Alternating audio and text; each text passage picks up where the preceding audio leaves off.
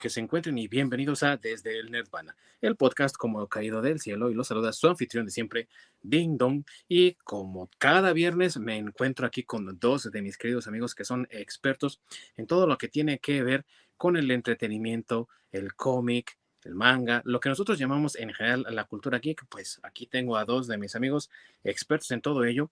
De este lado, desde México para el mundo, desde Iztapalacra, creo. Casi. Mi buen masacre. Sí, casi, casi. No, pues saludos a todos. Eh, desde acá la, la bestia blanca, güey, ya no la bestia roja, si se acuerda de alguien de ese cómic. y allá en las lejanías del Yukon, creando terror, pero también instruyendo a los salvajes, ¿verdad? A que no, no agarran la onda del manga. El experto también, el mangaka de mangakas, mi queridísimo Ork, el otaku de otakus, que no. En esta ocasión, digamos que soy el memín penguín canadiense. por Acá cierto, parezco. por cierto, ¿ya pagaste ahora sí el internet, Ding Dong? Sí, ahora sí lo pagué, güey. Ahora sí no, no tiene que haber fallas, güey.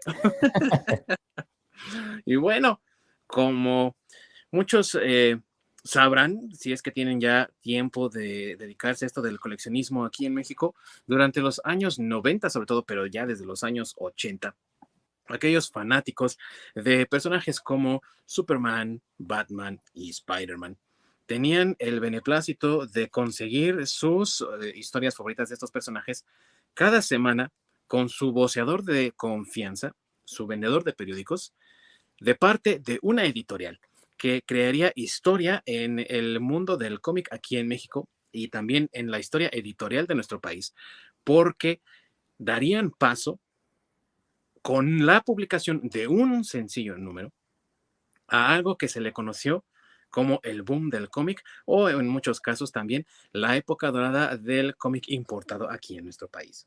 Y que tristemente pues vio su caída hace poco tiempo, ya eh, por ahí de 2011, 2012, y aún así la seguimos recordando ya tantos años, ya, ya más de 10 años, amigos, ¿no?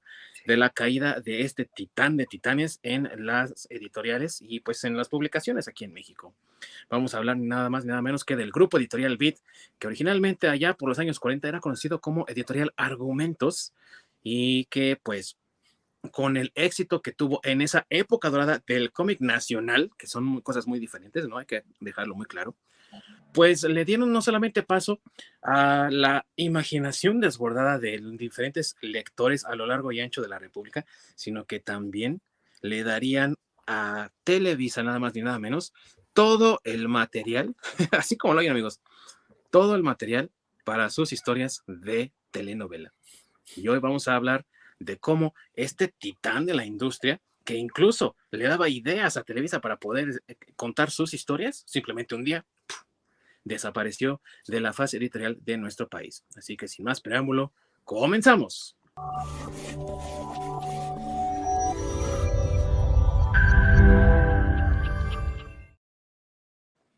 Muchas gracias, mi queridísimo Org, que siempre está ahí detrás de los controles, revisando, amigos, que todo salga siempre como debe de ser, ayuda con las introducciones, con las salidas y todo lo demás. Y amigo Org, que también te encargas de esa parte. Si no nos pueden ver en vivo, nuestros amigos, ¿dónde nos pueden encontrar?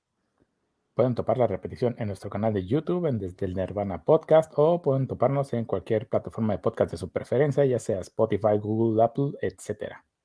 Así es, amigos, y recuerden que estamos siempre a la búsqueda de nuevas plataformas donde puedan ustedes encontrarnos con toda comodidad y confianza. Así que si ustedes ocupan, por ejemplo, Rumble o BitChute o alguna de esas otras que no hemos explorado todavía, háganoslo saber para que nosotros podamos darle ahí una pues revisadita y ver si conviene, si podemos agregarnos, porque hemos tratado de entrar a Odyssey y no podemos.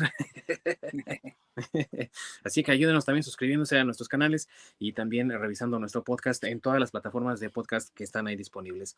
Y bueno, amigos, para comenzar, como siempre, vamos a dar un poco de contexto de quién fue la editorial del grupo editorial Bit que al principio, como les dije, pues no se llamaba Editorial Beat, sino que se llamaba Editorial Argumentos, creada como Editorial Argumentos, como Editorial Argumentos, por el entonces conocido Güero G, o el güero, eh, güero González, que fue el señor José Enrique González, quien creó la editorial Argumentos y tenía dentro de su vamos a llamarlo rotatorio, ¿no? De escritores, porque realmente, pues eran muy poquitos, pero estaban dos personalidades muy fuertes, muy importantes también dentro de la historia del cómic mexicano, llamados Yolanda Vargas Dulce y eh, Guillermo de la Parra.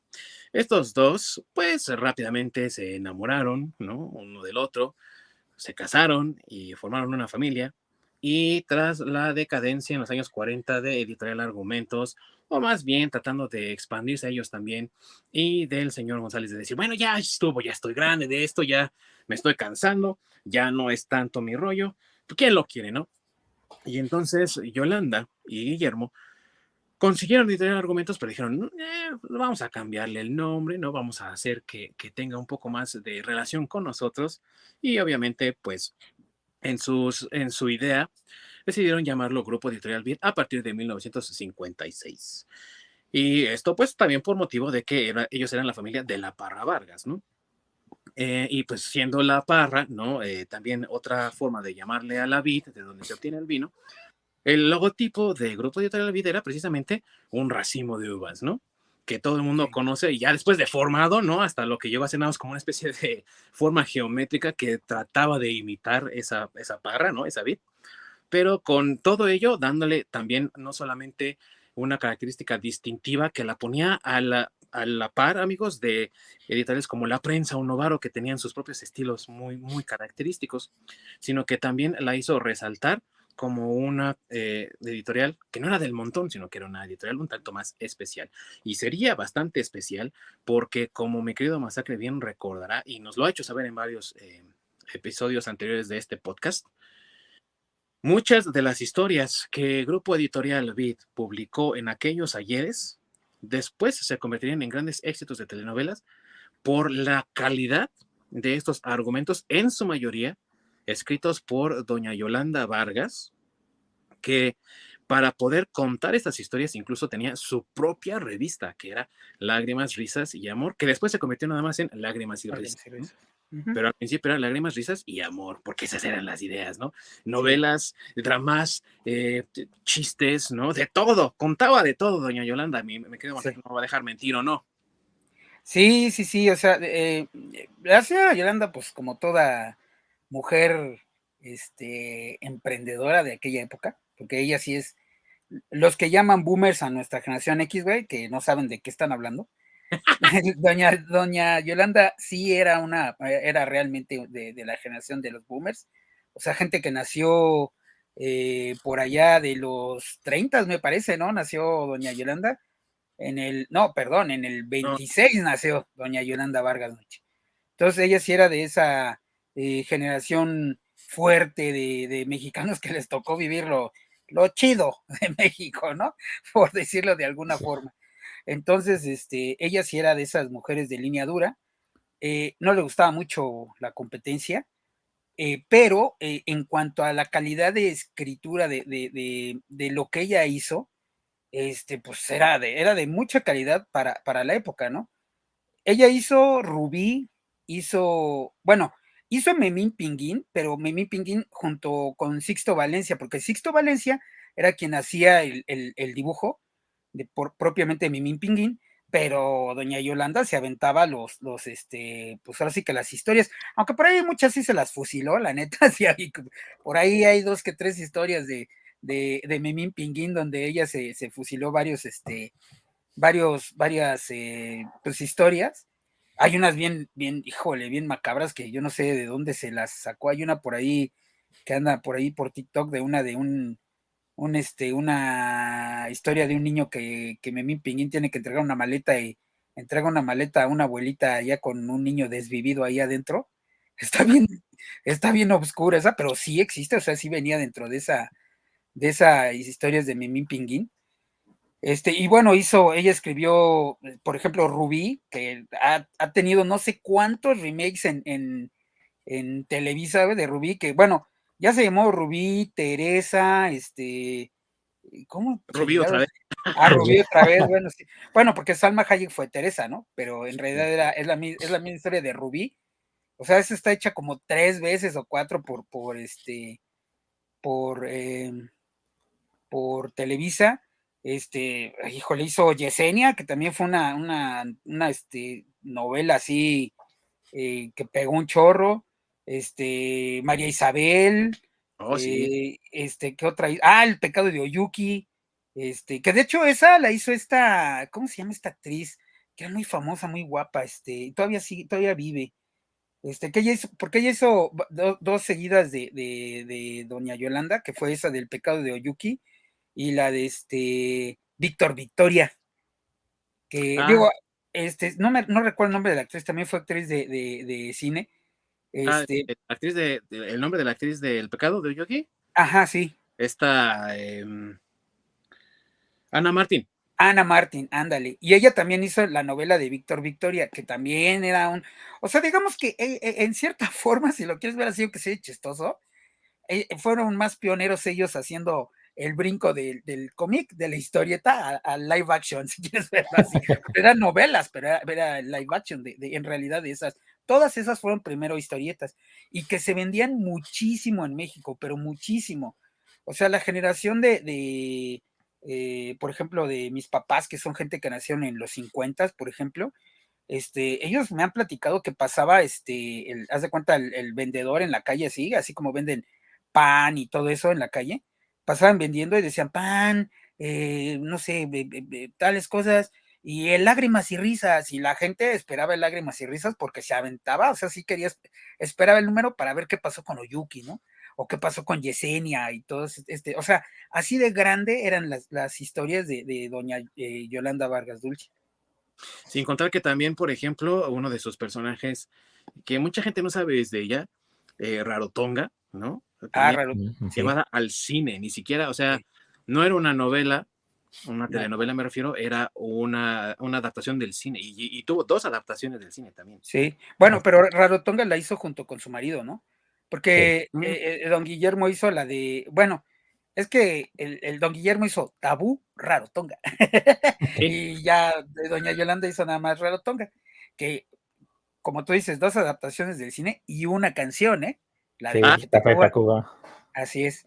Sí. Que de hecho en el coro, en el coro de, de digo, para quienes no saben ahí, da- de esos datos inútiles, este, la canción en el, la canción en el corito, cuando dice hazme tuya cada martes, es porque ese era el eslogan de la, de la revista cuando la anunciaban, porque salía todos los martes. Así es. Ajá, entonces, así decía, salía el dibujo de Rarotonga diciendo hazme tuya cada martes. Lo más chistoso también es ver, eh, bueno, si alguien tiene, ¿no? Esos eh, títulos de, de antaño, de los años 40, principios de los años 50, del Memín, por ejemplo, o de Pepín, que es donde salía originalmente el Memín Pingüín, ¿no? El Memín Pingüín, en, la- en, la- en el compilado del Pepín. Recordará que en las cuartas y segundas de foros, ¿no? Que son las contraportadas de tanto el principio como el final del cómic, aparecía el anuncio, ¿no? De Rarotonga que hacía eso de hazme tuya cada martes Sí, en un, sí. en un, en un cómic más bien orientado a niños, ¿no? Sí, sí, Sí. correcto, sí. Bueno, es que también en esa época el control parental como que no era el de lo mejor. No, bueno, es, es que, o sea, sí, no, no. O sea, ves las historias de Memín Pinguín ahorita, te digo, la del, la del Belis, güey, si dices, no mames, esto era para niños, y está, está cabrón. Pero bueno, era, era, ahora sí que, como decimos por acá, pues es lo que hay, ¿no? Y era lo que había en esa época. Este, pero eh, eh, fueron muy importantes todas esas este, historias y tuvieron tanto, pero tanto éxito, que les permitió precisamente a, a- a doña Yolanda y a, y a su marido Guillermo de la Parra, pues que creciera su editorial, ¿no? Y hasta llegar a un punto de dominar casi el, pues digamos, el mercado nacional, porque originalmente ellos no tenían, eh, eh, digo, muchos obviamente recuerdan a Editorial Vid por el cómic eh, eh, gringo, ¿no? El cómic de importación, el Spider, bueno, Marvel, DC, etcétera.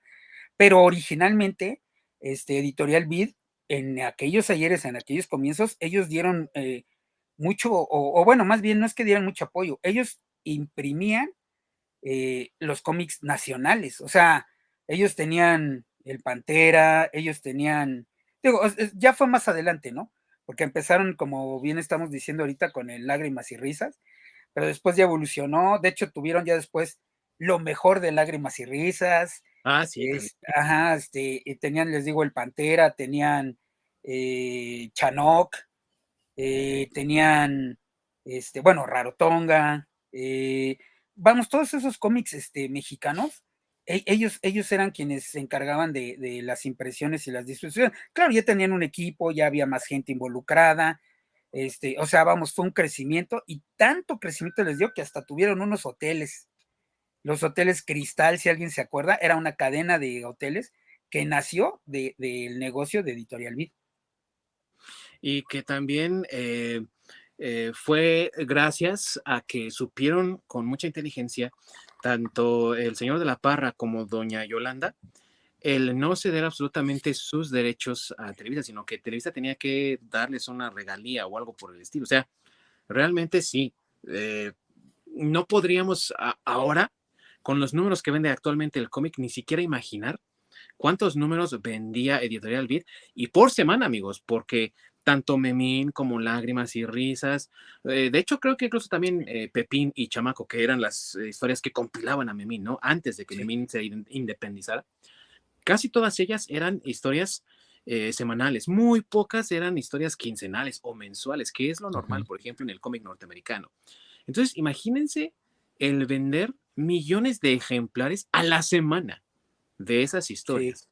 Un montón de, yo, pero yo leí, yo, perdón, yo leí en, eh, no sé qué tan acertado sea el dato, pero ahora que ahora sí que estuvimos haciendo tarea, este, yo en un dato que encontré es que vendían 5 millones de ejemplares a la semana, güey.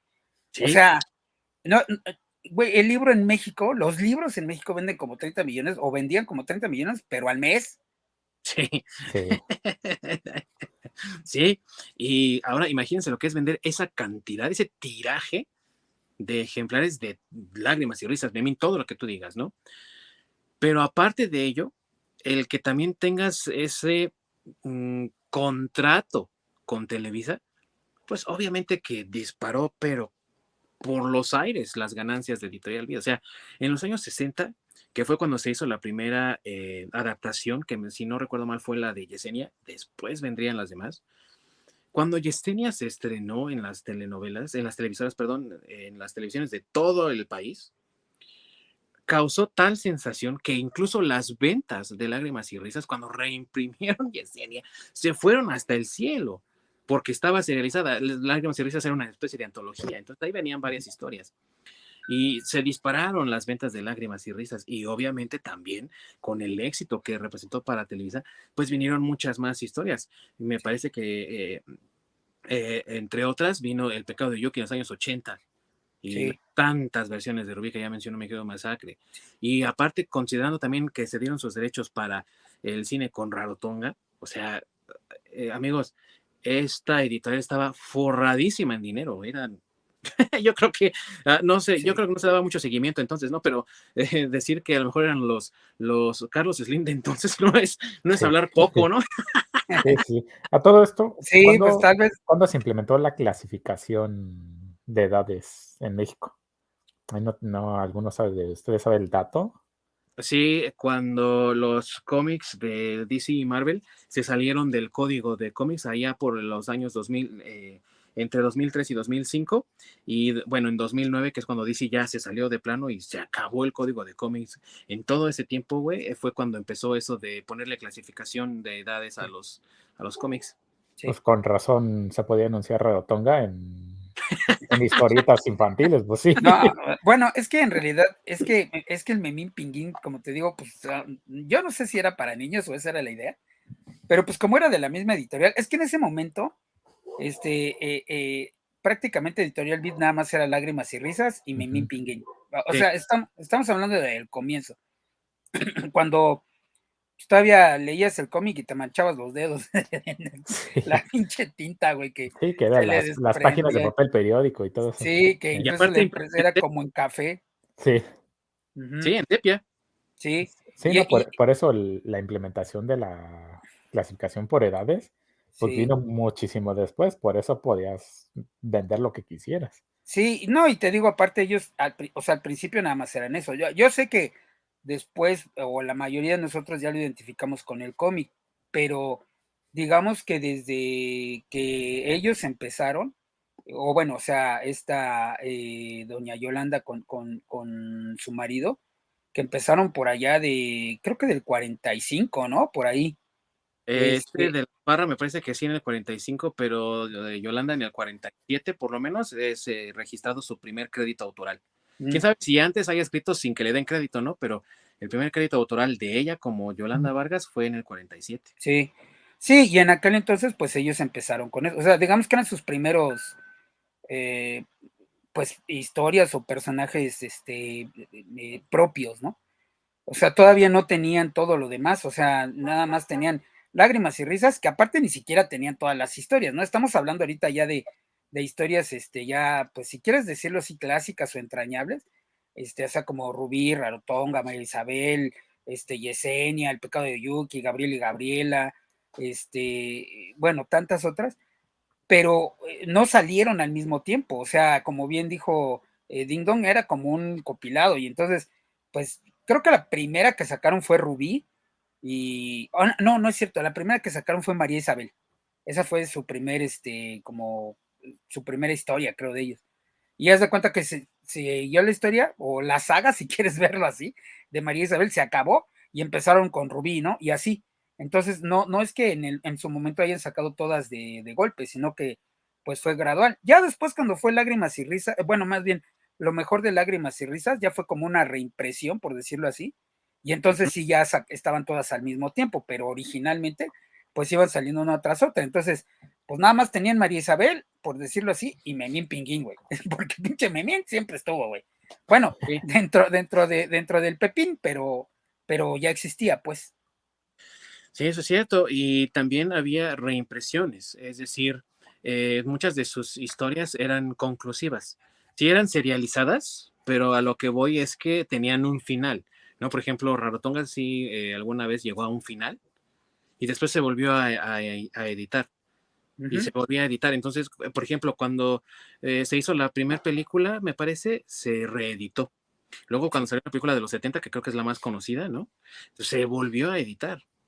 Sí. Entonces, era siempre, era muy constante eso, de que se, se, se reeditaran algunas de las historias. Y también cuando acaban las novelas, por ejemplo, las telenovelas en, en Televisa, reeditaban ellos. Y, pues, Así es. Imagínate, y, y, aún así vendían, o sea, era la misma historia, pero seguía vendiendo.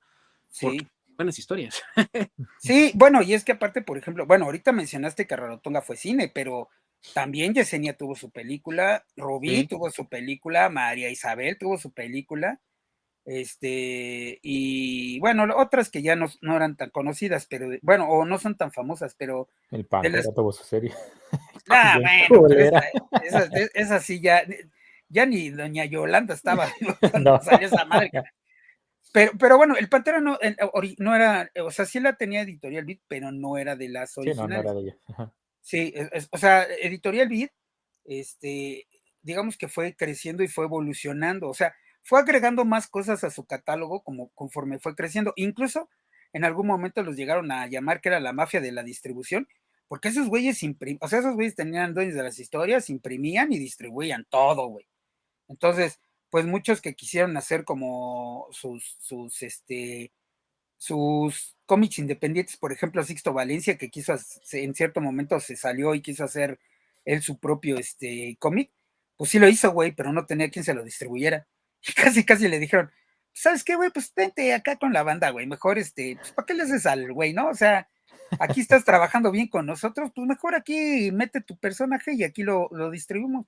Y así se la aplicaron, güey, entonces pues, pues como dices, doña Yolanda no le gustaba la competencia. No, doña Yolanda no le gustaba la competencia. No, y espérate, que doña Yolanda no dibujaba, ella, ella hacía las historias, pero los trazos de, de, de, o sea, de todos los cómics no los hacía ella, los hacía, este, se llamaba Antonio, bueno, es que tenía varios, pero de los más importantes, bueno, Sixto Valencia, creo que fue el más importante, este, pero eh, también estaba ahí Antonio, eh, Antonio Torres, se pidaba, creo.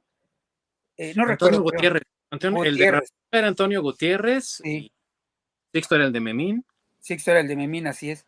Pero al principio ellos hacían también este, los, los, los trazos de, de las historias de Doña Yolanda, porque Doña, Yolanda no dibujaba, ella hacía las historias. Ya, ya el dibujo y eso ya lo hacían este, otras personas. Pero haz de cuenta que los mismos eh, dibujantes, por decirlo de alguna forma, le, le daban este, pues le corregían algunas cosas y doña Yolanda se encabronaba porque le corregían algunas cosas a sus, a sus historias, ¿no? Por ahí leí también que hay una anécdota de Sixto Valencia que está haciendo, estaba haciendo los trazos del pecado de Oyuki y decía en el, en el, en el, este, en la historia, por ejemplo, ¿no? Que este Oyuki tenía que hacer algo y checó su reloj, pero pues no mames, en esa época no existían los relojes. Entonces, este, pues ahí lo corrigió don, don, don Sixto y pues sí, eran detalles ahí que, le encabronaban a, doña Yolanda. Y eran también eh, a veces situaciones en las que, mm, muy al estilo Marvel, ¿no? Eh, les daba como una idea muy general eh, de lo que iba a tratar la historia y entonces ellos tenían que hacer los dibujos y todo y en algunos casos incluso también escribir y eh, pues obviamente ellos decían, bueno, pues dame crédito también autoral, ¿no? Sácate, ¿no? sí, sí, sí. Y de hecho hubo una disputa eh, muy larga y muy publicitada por los derechos de Memín entre el mismo Sixto y Yolanda, que incluso eh, llegó hasta después de la muerte de ella. O sea, Sixto siguió peleando por el Memín y al final sí lo ganó. Se, se le concedió que él era el creador real del, personaje y sí, se convirtió él en el dueño de, del memín. Eh, no le duró mucho el gusto, tristemente, porque fallecería muy, muy poco tiempo después, pero eso llevó a que Editorial Beat cesara la publicación de Memín en los años 2000 y que si lo quería publicar de nuevo tuviese que pagarle derechos a Sixto Valencia. Sí, sí, fue un pleito ahí. Bueno, pero es que eso, o sea, sí, pero me gustaría mencionarlo más adelante porque para mí ya entra dentro de la decadencia de, Editorial Vid. Porque ahorita estamos hablando como de la parte inicial, cuando apenas ellos, este... Y cuando empezaron a crecer. Cuando empezaron a crecer. Y, te digo, cuando ellos empezaron a, agregar personajes a su, a su repertorio, eh, personajes nacionales al principio, porque en realidad ellos todavía no pagaban las licencias, porque en aquel entonces este, las licencias principalmente de DC y demás, eh, las tenía Novaro, si más no me equivoco, ¿no, Ding Dong? Las tenía eh, Novaro y eh, también, por ejemplo, en los años, todavía en los años 70, la prensa tenía los derechos de Marvel, luego Novaro los tuvo por un tiempo junto con los de DC, luego Novaro desapareció y en los años 80 básicamente era novedades, y Editorial Beat quienes tenían los derechos, ¿no? Novedades tenían los derechos de Marvel y Editorial Beat tenían los derechos únicamente de, de DC, de Superman y de Batman, que también los que ya estén más grandecitos recordarán eran en diferentes formatos, ¿no? Era el formato colibrí, güey, que era como un comicito así chiquitillo. Sí. Todavía tengo por ahí alguno de ellos. Eh, y el formato avestruz, que era un poquito más grande, pero que no era el formato de cómic norteamericano, ¿no? Sino que era un poco más grande.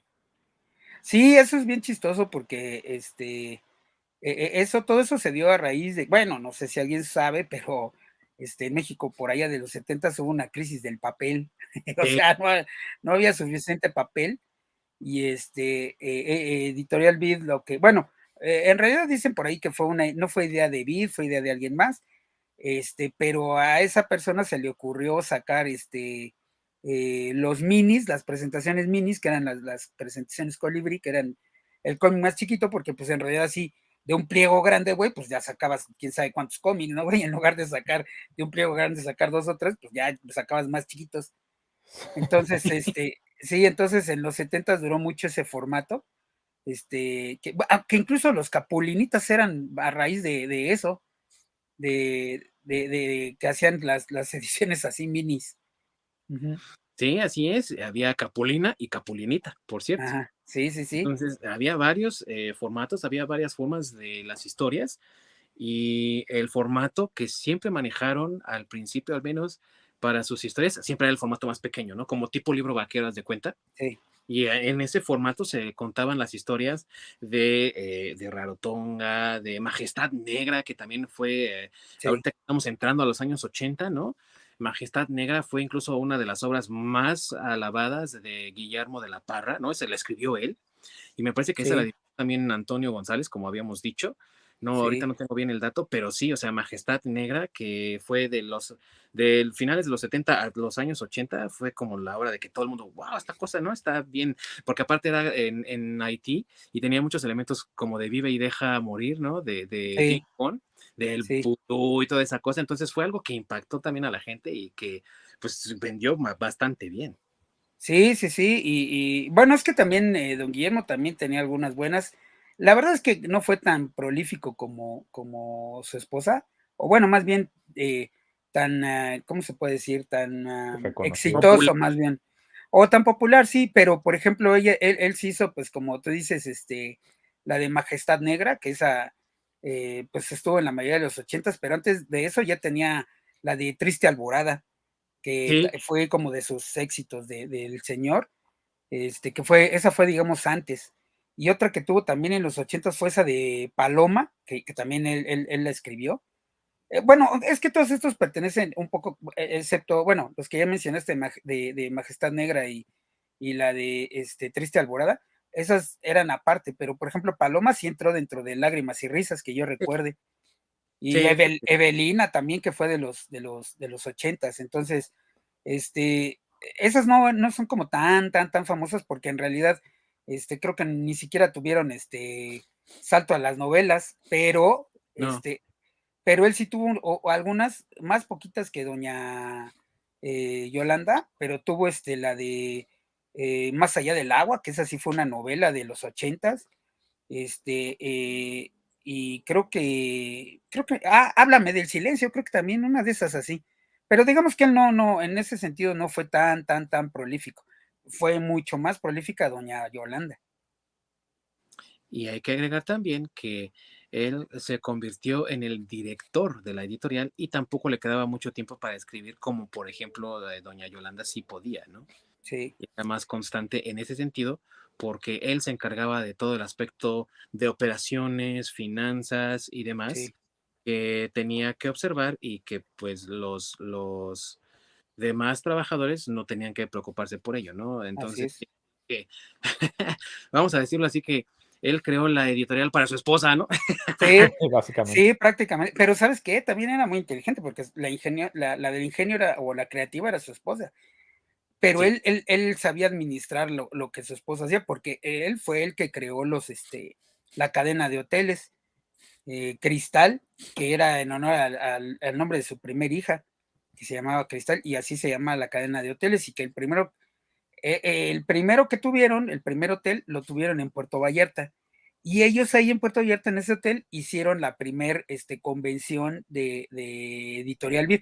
Obviamente para ellos, ¿no? Era así como, se llevaron a todos los editores y los dibujantes y todo Editorial se los llevaron ahí a Puerto Vallarta y dijeron, pues esta es nuestra, este, esto es lo que hemos logrado y aquí estamos todos y este, ahorita aquí estamos haciendo esta convención porque también queremos buscar historias nuevas y que de ahí fue donde salió esa de la bestia roja, de esa convención, de esa primer convención.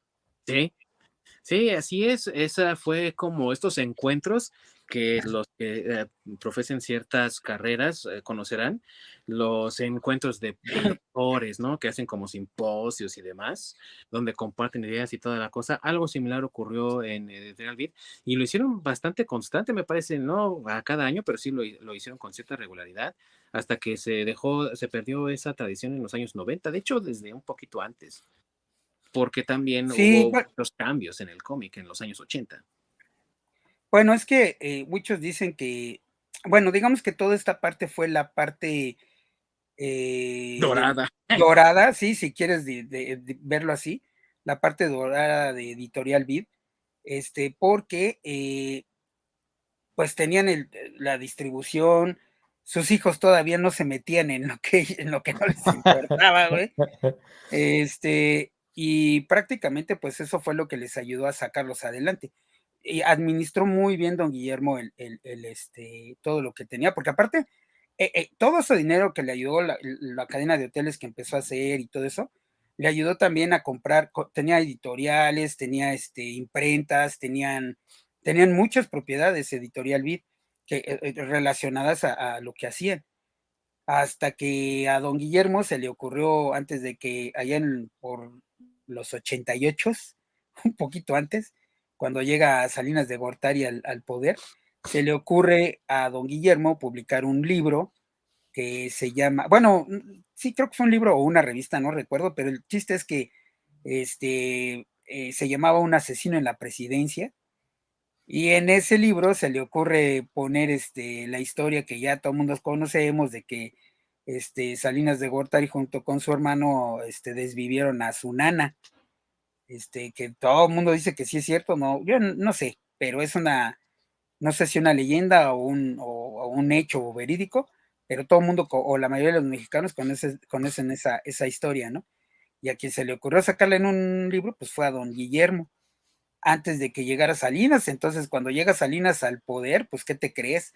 Al bote, don Guillermo, por andar de, de rejego y lo metió a la cárcel.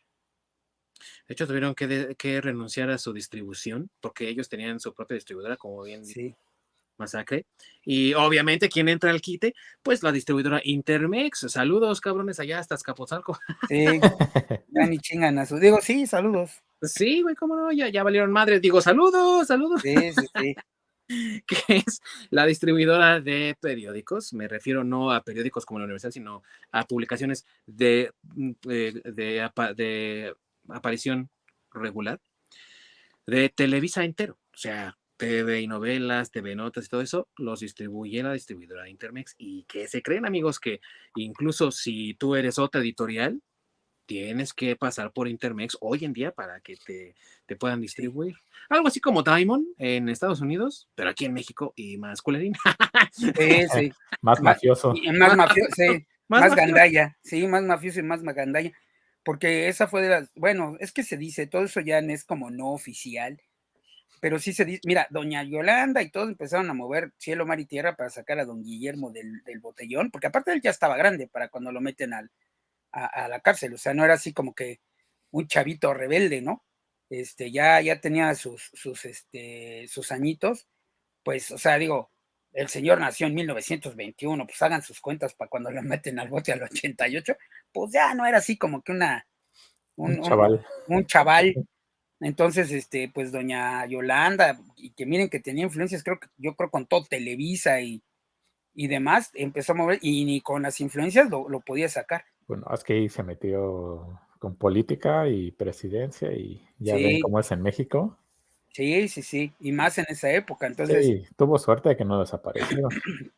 sí, a fin de cuentas sí lo dejan salir, o sea, sí lo liberan. Eh, no eh, durante el sexenio de Salinas lo liberan, pero sí pasó creo que un par de años en la cárcel, ¿no? no recuerdo cuánto tiempo, pero sí estuvo no un tiempecito. Pero sí estuvo un ratito. Y eso significó adiós hoteles, adiós a la a la distribuidora, como ya dijimos, y me parece que también una de las imprentas que tenían le tuvieron que decir adiós.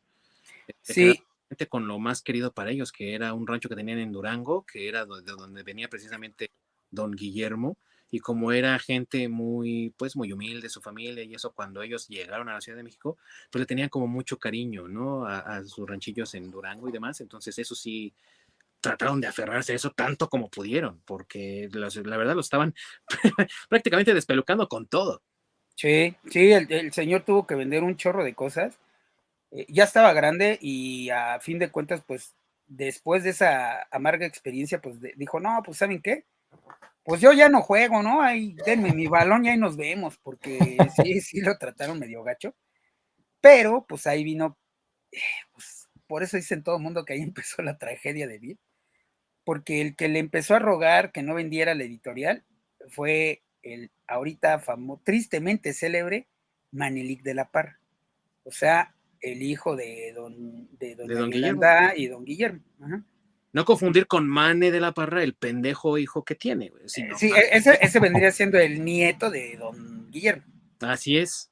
Este es Manelik de la Parra Vargas, que, que, su, ahora sí que su papá sería retirado a fuerzas. Él tomaría las riendas como director general del grupo editorial BIT.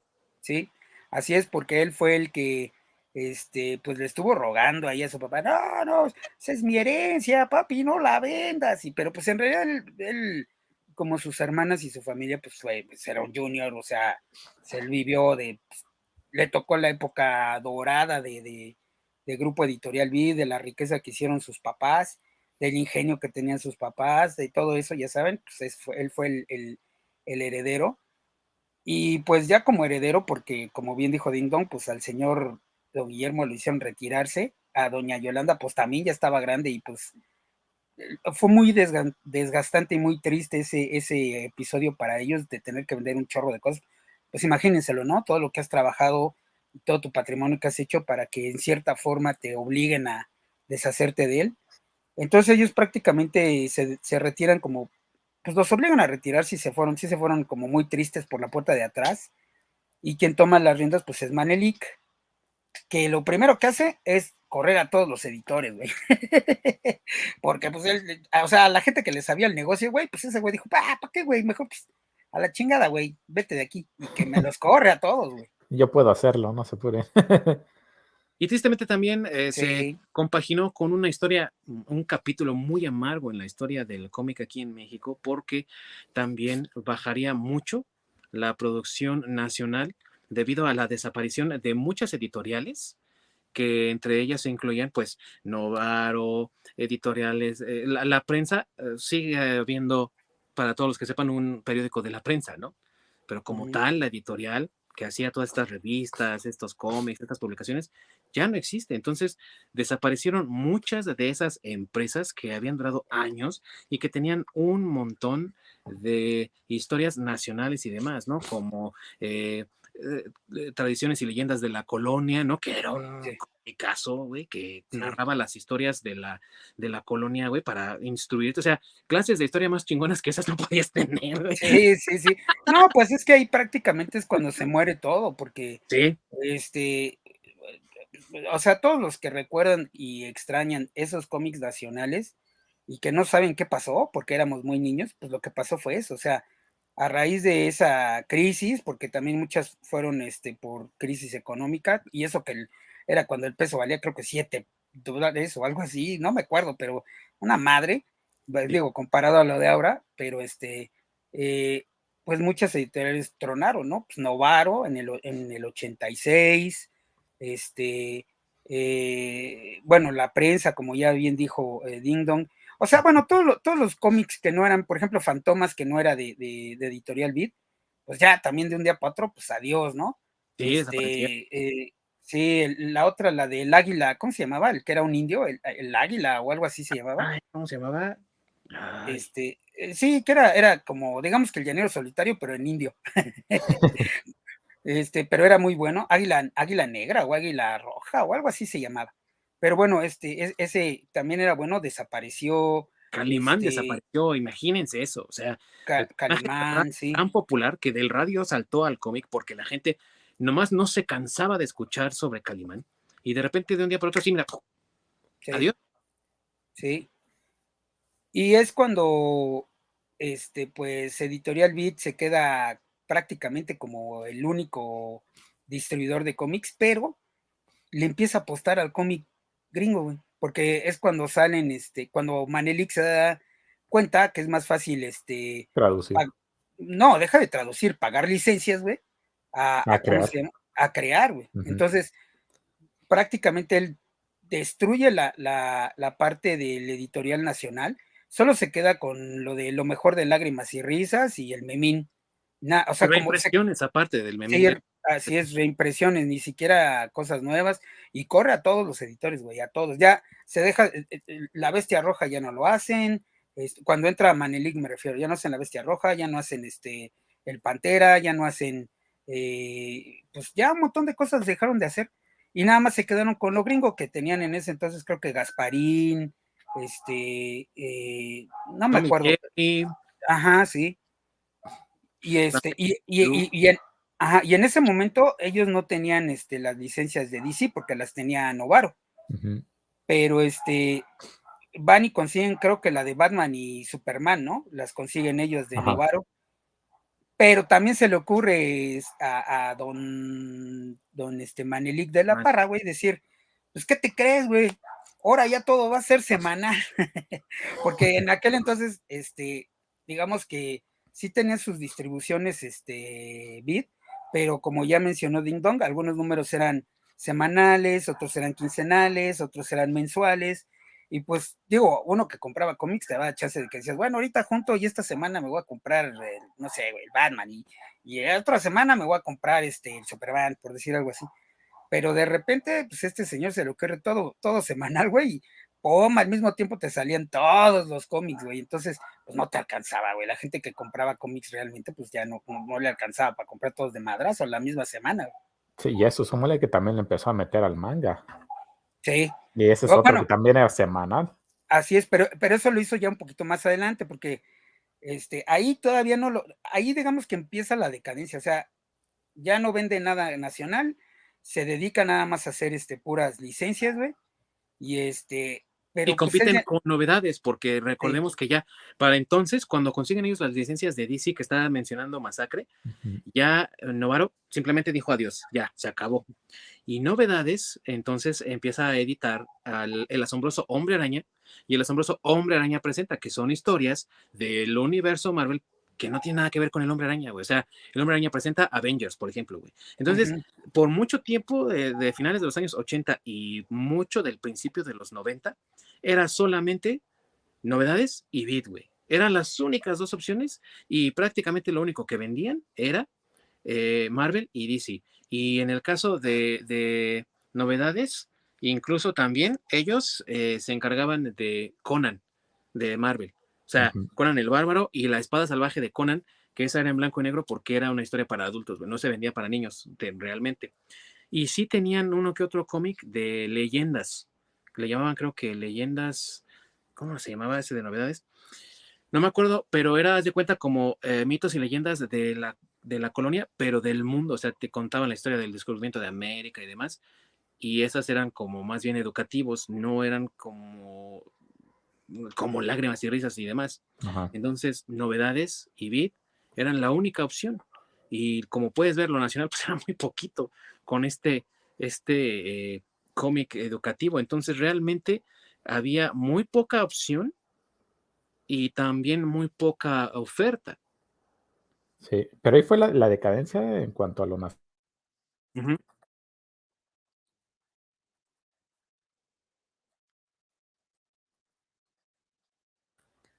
En cierta forma sí, porque casualmente cuando Novedades está editando El Hombre Araña aquí en México, pues viene la revolución del personaje con Todd McFarlane, ¿no? De los años 80 que todos ya conocemos, ¿no? Entonces, eh, Editorial Novedades se encargó de editar toda esa época de Spider-Man en sus historias, en sus, en sus publicaciones mientras que Editorial Beat pues, se dedicó a publicar eh, las de Superman, las de Batman, y coincidentemente como Superman era uno de los cómics que mejor vendían, pues en los años 90, en el 92, precisamente editaron el cómic y a, México el boom por, el, por este medio y aparte lo que se le llama la época dorada de las importaciones en México, es decir, del cómic editado del extranjero, ¿no? En este caso eran pues eh, Batman, Superman, Spider-Man principalmente, y fue con la muerte de Superman precisamente, que editaron en Editorial Vid en el 92, si, si no recuerdo mal. Sí. Exactamente, ahí vino todo el, el traca traca del traducir, editar en español, y vino el, un resurgir, un, digamos, su segundo aire. Sí. Sí, sí y, es, y es que es lo que comentábamos, ahí es donde Manelik, bueno, es que para empezar, este, no, a uno de sus editores, no recuerdo quién, bueno, es que para esto ya muchos editores de la vieja guardia, se puede decir, o sea, por ejemplo, pues de la, de la camada de Don Sixto, de, del señor Don Antonio y todos ellos, que eran ilustradores y demás, se salieron ya, ¿eh? O sea. Ah, sí, ya se salieron. Ya, ya. habían inventado la madre cámara y se ve. Sí, ya muchas cosas no, no les gustó de lo que empezó a hacer el Manelik y ese güey, pues ya más bien ya no tenía editores, ya nada más tenía, como bien dices, traductores y ya nada más pagaba licencias y este, y a sacar todas las impresiones. Y, fíjate, hasta la falta de visión que tenía, porque cuando le dijo, no, güey, la muerte de Superman va a ser un madrazo, güey, la gente aquí lo va a vender, pues hay que hacer 100 mil ejemplares, güey, y se te van a vender. Y ese güey dijo, esa madre ni se vende, güey, o sea, ¿qué, güey? Y creo que sacaron un tiraje como de 40 mil, güey, que se les acabaron en un día, güey ¿Por qué? Pues porque a este güey, como no tenía visión, güey, no, no dio licencia para, para que se sacaran más números. Claro, ya después salieron reediciones, güey, pero, güey, o sea, originalmente, o sea, si tienes uno del, digamos, el primer tiraje, pues, y lo tienes en buen estado, qué suerte, güey, porque, pues, ese pendejo nada más mandó a hacer 40 mil, güey, porque, pues, para él, güey, este, esa madre no se iba a vender, güey. Pues es que la ignorancia está cabrón, ¿no? Porque a fin de cuentas, estás en un medio del cual no conoces, entonces haces ese tipo de movimientos pendejos, pues obviamente te impacta. Y es que el problema con eh, De la Parra es que no era realmente un editor como su, como su papá o como su mamá. Ellos sí sabían el tejemaneje de todo lo que tiene que ver con una editorial. Él realmente salió a Mm, a defender, si lo quieres ver así, el legado de su familia. Y por ese lado a lo mejor le podemos agradecer que lo haya hecho, porque de lo contrario no hubiéramos tenido vida en los 90 ni en los 2000, ¿no? Y todo lo que vino con ello. Pero sí es de notarse que él no sabía ni madres, perdón, pero es la verdad, del mundo editorial. Entonces él decide contratar a una de las pues vamos a decirlo también, ¿no? Eminencias de novedades, que es eh, Paco Jiménez, Jiménez Espinosa, que era el director editorial del Grupo Editorial Vid, que era ahora sí que el que estaba debajo de él y que supervisaba toda la parte editorial y cómo se iban a, distribuir los cómics y demás. Pero obviamente en muchos casos también de la parra, pues lo vetaba, ¿no? Y ahí es cuando tú te pones a pensar, güey, tú traes a alguien con experiencia y luego sales con tus babosadas de no hacerle caso, pues entonces, ¿para qué lo traes, no? Y tristemente, Jiménez Espinosa duró todo el tiempo con Vid, desde el finales de los 80, principios de los 90, hasta que desapareció la editorial, ¿no? Pero también porque se fue ganando el respeto de, de, los, de los dueños. Sí, pues es que Paco Jiménez fue precisamente la persona que le dijo a Manelik, güey, hay que hacer un tiraje como de 100 mil de esta madre, porque se va, y el otro güey, nah, 40. Chingas a tu madre, güey. O sea, ese tipo de decisiones, pues es como lo está diciendo Dingdong, ¿no? O sea, quien sí sabe, güey, va y te dice, güey, y a ti de todos modos te lo pasas por las bolas, güey, y te vale más, y pues, güey, o sea, a lo mejor no le afectó en ese momento, pero en realidad él pudo haber hecho mucho más ganancias, más dinero, tan solo con haber editado más tiraje de ese, de ese número, güey. Pero pues como bien dijo el Lord, ¿no? Pues lo que es la ignorancia. Güey. Aunque también hay que decir que el, éxito rotundo de la muerte de Superman permitió que hubiese también más ediciones e incluso ediciones especiales de eventos de los que aquí en México nada más te enterabas que pasaban, como fue Hora Cero y la Cruzada del Murciélago, que si recuerdan los que vivieron esa época, se editó en un formato especial también de lujo, ¿no? Como tipo omnibus de los de ahora. Sí también así toda la historia completa, ¿no? Y bueno, este, muerte, muerte en la familia, güey, también. Muerte también este, eh, eh, lo trajo este editorial Vid, igual hizo este un ah, ah es más, eh, creo que ese es el que hizo una reimpresión, este Vid, con un formato así plateado y bien chingón y todo, y que ese sí le tuvo que pedir permiso a DC para sacarlo en México, Y, y que si tienes esa edición, es, es este, pues, es oficial, güey. O sea, tú puedes ir al gabacho y decir, güey, aquí está esta pinche edición en México, güey, y es autorizada por DC y todo, güey. O sea, porque ya empezaron con las ondas de que antes, digamos, cuando lo traía este Novaro, hacían lo que se les daba su chingada gana con, con las editoriales, pues no, te, no pedían permiso, güey. Entonces hacían, podían hacer y deshacer con los, este, con, con, con los dibujos. De, de hecho, este, Novaro creo que fue el que hizo el, juicio y le ganó a Marvel, ¿no? Y que hacía sus portadas de, desde, no sé, del Pantera contra Batman y esas ah, cosas, güey. Pero no me acuerdo si fue este Vido o Novaro, pero uno de ellos le ganó la demanda de, Ah, pues ¿quién traía Calimán? ¿Quién era Calimán? Porque esa fue la demanda, la demanda que ganaron. De hecho fue Novaro el que les, dijo, eh. Eh, ¿sabes qué? Spider-Man es muy popular acá, necesitamos más historias y ustedes no las sacan con tanta regularidad como necesitamos. Entonces les dieron licencia a los de Marvel para hacer su propio cómic aquí que se llamaba Arañita. si alguien se acuerda y tiene cómics de Arañita, póngalos ahí en los comentarios porque así era. O sea, sí. Eh, el éxito que tuvo también el, personaje y dijo, pues va, hacemos nuestras propias historias. Pues, y ahí pasó con Gwen Peter Parker. Ah, sí, sí, sí, sí, es verdad. No, y también sabes que es lo que te digo, ahí este, en, en, en editoriales, tengo que no me acuerdo si fue Novaro o Norma, pero fue una de esas, este, se pelearon porque ellos traían Calimán, y si te acuerdas era Calimán el hombre increíble. Y este, y entonces Marvel dijo, no, chinga, ¿cómo que en México el hombre increíble? No, pues yo tengo a Hulk, que es el hombre increíble. No, esos güeyes no, no la están, este, los llevaron a juicio porque nos están robando lo del hombre increíble. ¿Y qué te crees? Que Calimán era más viejo y les ganó, güey. y entonces ellos en todas sus, sus, portadas, ya después, pues no sé si como burla, cómo decirlo, güey, pero ah, no, la historia no trataba de eso, pero en sus portadas, güey, dibujaban a Calimán contra Galactus, güey, o este, el Pantera, con, bueno, el Pantera y Batman. Ese cómic creo que sí lo tengo por ahí, algún día lo voy a buscar, pero creo que sí lo tengo. Pero en sus portadas se oponían, güey, así, este, haz de cuenta al, Calimán contra los cuatro fantásticos, y así lo ponían en la portada, güey. Es más, googleenlo, les prometo que ahí van a encontrar esas portadas. No es una historia, no jamás en el contenido venía, pero en la portada sí, güey. para chingar. sí, nada más para chingar, güey, porque le habían ganado el juicio, güey. Incluso los cómics tenían un formato, como ya mencionamos, muy diferente al formato norteamericano. Existía el formato colibrí, el formato avestruz, el formato águila, que era como un intermedio.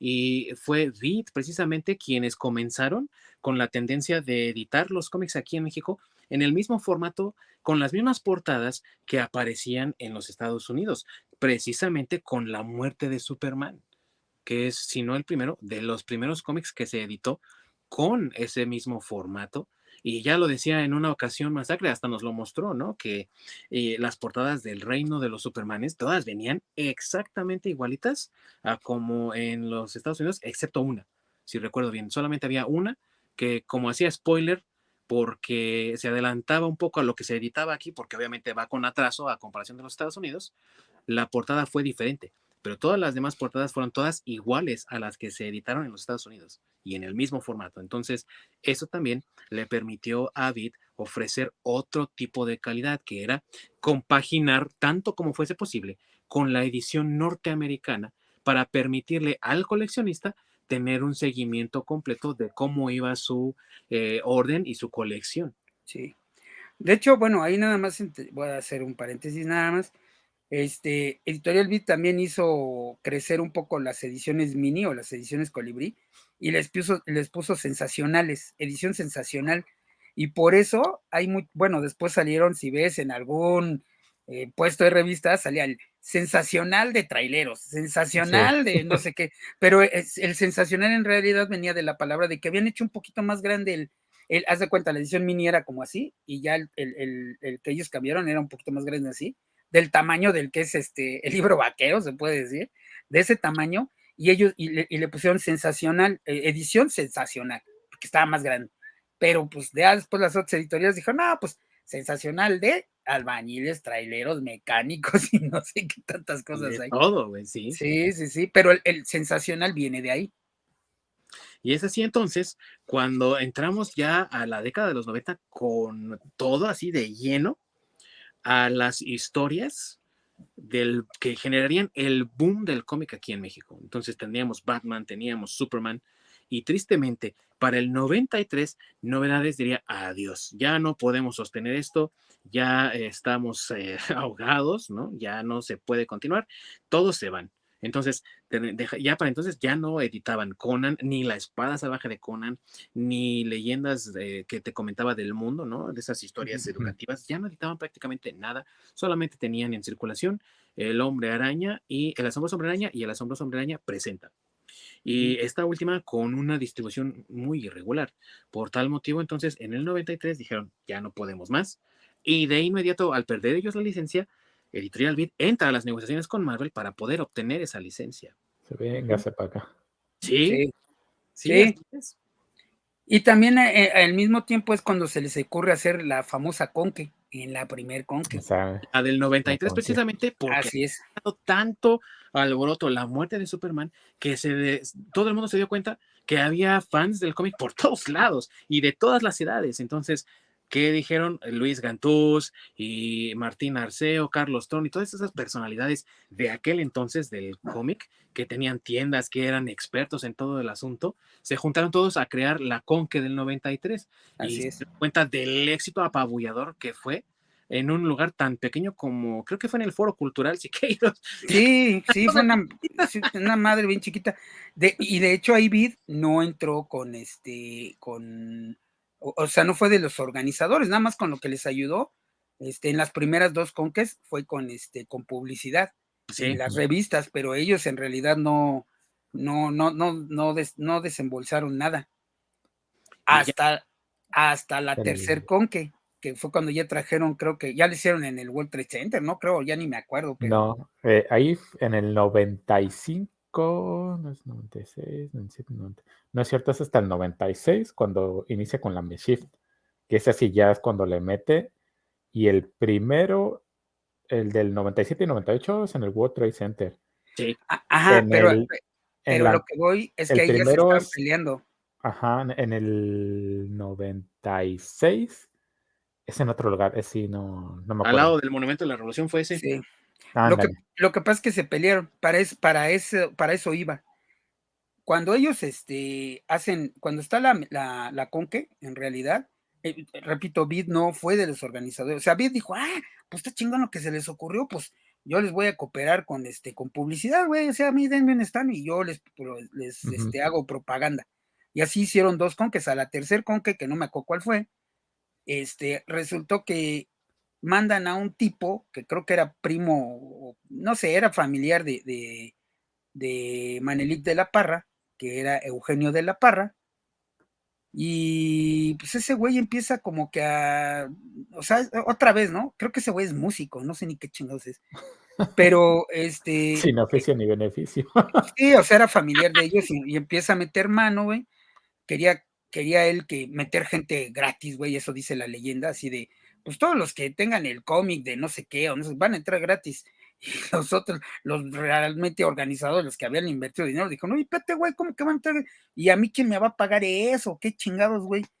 Y entonces, pues se hicieron de palabras, se pelearon, y fue cuando Vid, este, eh, bueno, ahí todavía como que ya se habían tensado las cosas, y en la siguiente con qué, no sé bien qué pasó, pero dicen que hasta este cuate a fin de cuentas les empezó a rogar a la gente que organizaba la conque de que le dieran un stand a Bid, porque no querían darle ni un stand, este, porque ya estaban bien peleados.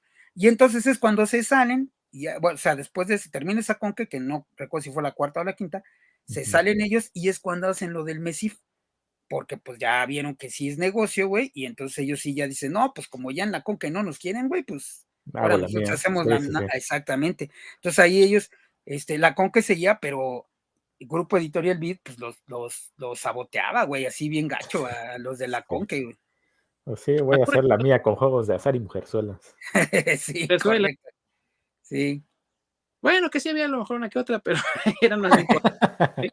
Porque eso sí, si algo hizo Editorial Beat en esas eh, MESIF fue promover eh, porque de hecho se llama MESIF, ¿no? Porque es eh, el, el, acrónimo, ¿no? De el modelismo estático y ciencia ficción, o sea, es, es eh, la convención de modelismo estático, ciencia ficción y fantasía, por eso se llama MESIF, ¿no? Entonces, el modelismo estático, pues es hacer estatuas, güey, ¿no? Básicamente.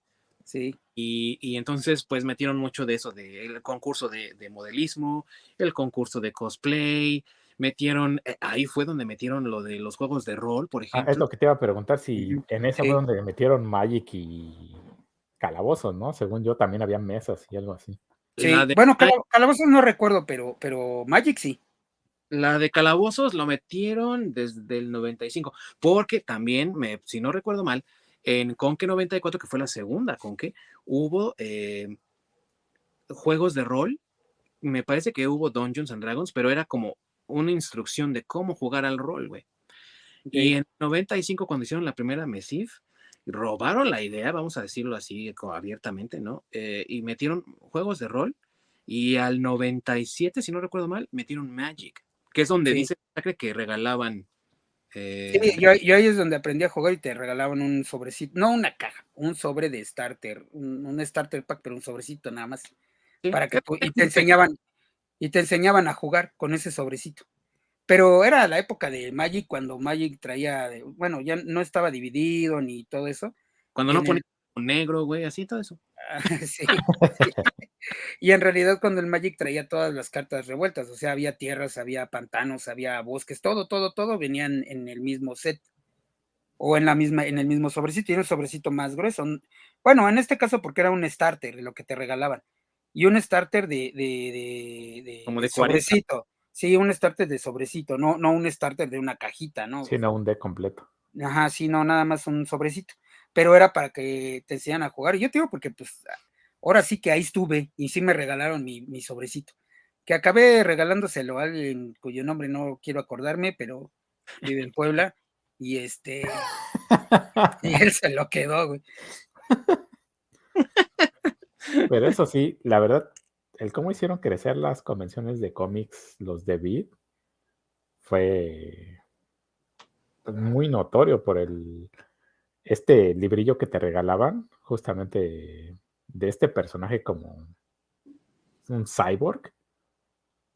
Me acuerdo el, el, librillo ese que te regalaban, que creo que traía el, pues el, cómo estaba acomodado el evento, publicidad y demás. Y justamente el que trajeran a personalidades de los cómics, como este Todd McFarlane. Sí. Oh, y, y, que aparte ese lo que, estuvo, lo que estuvo chido, si se acuerdan, es que te regalaban el número uno de Spawn. Claro, edición en español eh, eh, por ellos, pero a la entrada te lo regalaban, güey. Y, y, era para que tú fueras y te formaras. El negocio estaba en irte a formar y pagarle a Todd McFarlane para que te lo firmara. Ahí estaba, pero, pero si no querías, tú te llevabas tu cómic y, era el número uno de Spawn, el que te regalaban. En, edición en español, claro.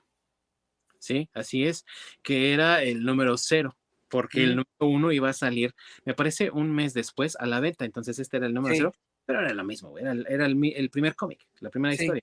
Así es. Ya después lo comprabas y todo, ya seguías la historia. Y entonces eh, Editorial Vid marcó una pauta muy interesante, siendo la primera editorial en traer otras publicaciones que no fueran ni de Marvel ni de DC a México. Porque bien con la inclusión de Spawn vendrían otros personajes de Image Comics también. Y por supuesto también que estarían publicando Dark Horse. Y ellos fueron los primeros en editar, por el éxito también que tuvieron historias como eh, Tarzan contra Depredador y Batman contra Depredador, empezaron a editar aquí Tarzan contra eh, Dark Horse. sí. pero está bueno, pero está bueno, está bueno. Está chido. No me acordaba. Entonces, todo ese, tipo de cosas le dieron a Editorial Beat la oportunidad de, de, ser la punta de lanza en este movimiento que ya hemos mencionado es el boom del cómic, ¿no? Aquí en México. Y que para el 96 tal vez 97, también le permitiría observar la posibilidad de, introducir al manga aquí por la popularidad que tenían ya para ese entonces Dragon Ball, Los Caballeros del Zodiaco y Sailor Moon, por lo menos, porque ya había muchos más animes también en México en la televisión abierta, no era en televisión eh, de paga. Entonces vieron la oportunidad de editar Dragon Ball y su fallo, pienso yo, en ese primer intento fue editar Dragon Ball como si fuera cómic. Entonces lo leías normal, de izquierda a derecha, y el formato era el formato del cómic, no el del manga que todos conocemos que es más chiquito, ¿no? Sí. No, ya después trajeron, o sea, sí, yo también pienso que por eso Dragon Ball no tuvo tanto éxito, pero sí metieron ya lo que fue este, bueno, y otros cómics, ¿no? Metieron el de Omi Diosa, este, oh I Love You, ajá, el ah, de sí, metieron China, Sí, este Cowboy Bebop lo metieron ellos también. Este Claymore. Robotech. Ajá. Ah, sí, cierto. Sí, Bleach, también tuvieron Bleach. Bleach, Naruto, bueno, los inicios. Ajá, sí. Sí, o sea, sí, ya empezaron a traer ya más cosas en el formato original, pero este Dragon Ball se quedó como lo había sacado. Ese creo que no lo voltearon, güey. Y Sailor Moon tampoco. O no recuerdo si Sailor Moon estaba en los dos formatos, pero creo que Sailor Moon tampoco, güey. Ya lo dejaron igual.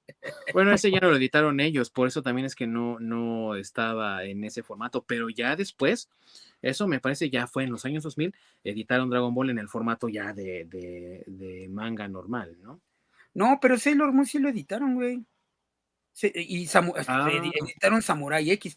Pero ah, de Sailor pero de Sailor Moon lo que no recuerdo, eso sí no recuerdo, o sea, recuerdo haberlo visto en el formato americano, por decirlo así, pero en el formato de manga, no, no, la verdad no recuerdo haberlo visto. No sé si sí lo sacaron, pero en el formato normal, así como el de Dragon Ball, güey, sí lo sacaron.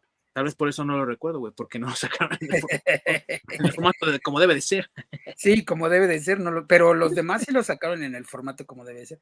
Creo que los únicos que no movieron fue Dragon Ball y Sailor Moon, porque digo, yo no recuerdo haber visto Sailor Moon en el formato original. Güey, si Sailor Moon lo sacaron hasta creo que para dibujar. Sí. Puede ser. Y también a la par de que estaban fijando su atención al manga y al cómic, vamos a llamarlo cómic independiente, pero sabemos que no es tan independiente, ¿no? Estamos hablando de Dark Horse, de Image, de todas estas Wildstorm, todas estas editoriales que están como alrededor de las dos grandes, perdieron los derechos de Marvel y dejaron de editar El Hombre Araña aquí en México. Pasaría a ser editado directamente por Marvel aquí en México, se llamaba Marvel México, de hecho, por varios años, incluso hasta el 98 me parece, o 99.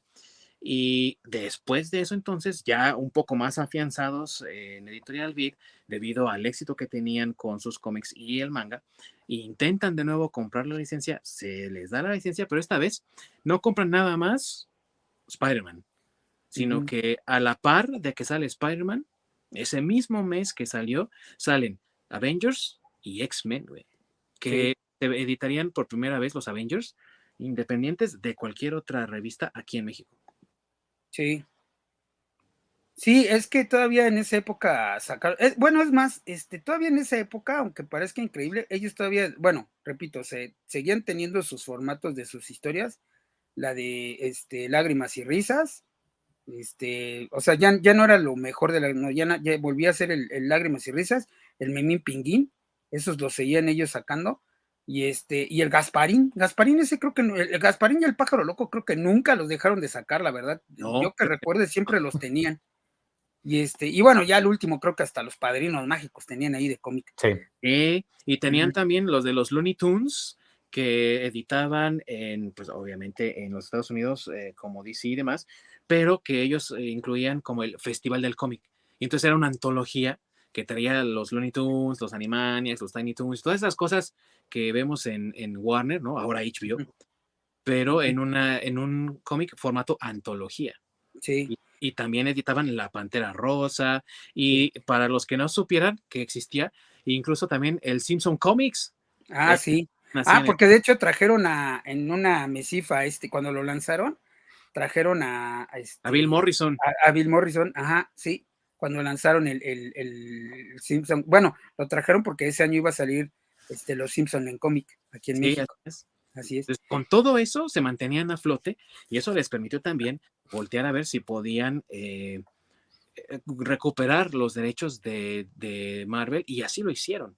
Entonces, prácticamente Editorial Beat se convirtió en el monopolio de cómics aquí en México con las reediciones que ya mencionó mi buen masacre de sus cómics ya de ellos, es decir, el Memín y la antología de lo mejor de Lágrimas, Risas y Amor, y también con los cómics internacionales, tanto para niños que ya mencionamos, donde te incluyen los de los Simpsons, la Pantera Rosa y todo lo demás, pero también los cómics de DC, en especial con Batman, Superman, y ya tenían también los de Linterna Verde y la Liga de la Justicia, y ahora también con Marvel teniendo, al menos al principio, Spider-Man, X-Men, Avengers y después también en el 2000 el universo Ultimate, Ultimate Spider-Man, los Ultimates, Ultimate X-Men, todo ese rollo. Sí, sí. Y, y, todavía tenían el Pantera, hasta que, o sea, tristemente, güey, hasta que Televisa lo adquirió para sacar su serie pedorra esa. Sí, ya. Este, ahí, güey, fue cuando lo perdieron, pero el Pantera todavía seguía hasta, hasta ese momento. Tristemente, esta época gloriosa sería poco vivida por doña Yolanda, que moriría en agosto de 1999 y ya no veía, eh, afortunadamente, ¿no? La destrucción total de su imperio. viene la decadencia ahora sí. Sí, Y, no vería tampoco los éxitos logrados en los años 2000. Les repito, con el éxito que tuvieron eh, al editar Marvel aquí en México, que aparte también fue cuando le metieron mucha más lana a cambiar el formato de papel, y también el formato de, color, de, colorado de los cómics y pues la verdad sí estaban un poquito más caros porque a diferencia de antes que los vendían a 7 baros, ahora los vendían a 14 baros, güey. Sí. Sí, había más calidad, ¿no? Ya había más calidad, sí, sí, y, fíjate que yo creo que todo eso fue porque todavía quien estaba vivo era don Guillermo. ¿Sí? Que don Guillermo este, falleció hasta el 2006. Sí.